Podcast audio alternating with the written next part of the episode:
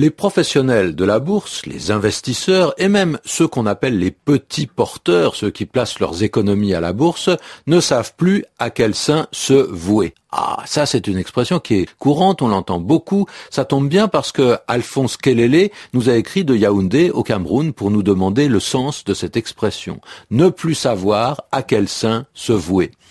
C'est simple, ça veut dire qu'on ne sait plus quoi faire, on est perdu. On n'a plus de repères les choses changent, les choses ne sont plus comme d'habitude, et on se trouve dans une situation qu'on ne comprend pas. D'autre part, on ne sait pas comment se comporter, comment réagir, qu'est-ce qui est bien, qu'est-ce qui est mal, qu'est-ce qui est prudent ou imprudent, malin ou idiot, on est déconcerté, on est en plein désarroi déconcerté, désarroi, voilà deux autres mots qui expriment bien cette incertitude.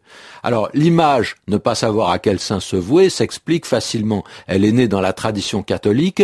Quand on est dans une difficulté, on fait une prière. Et souvent, on fait une prière à un saint particulier, selon sa spécialité. Par exemple, à, Saint-Antoine, si on a perdu quelque chose, on dit qu'on se voue à ce saint, c'est-à-dire qu'on essaye de se placer sous sa protection, on lui demande son aide. Quand on ne sait plus à quel saint se vouer, c'est qu'on ne sait plus qui invoquer, on ne sait plus dans quelle direction aller.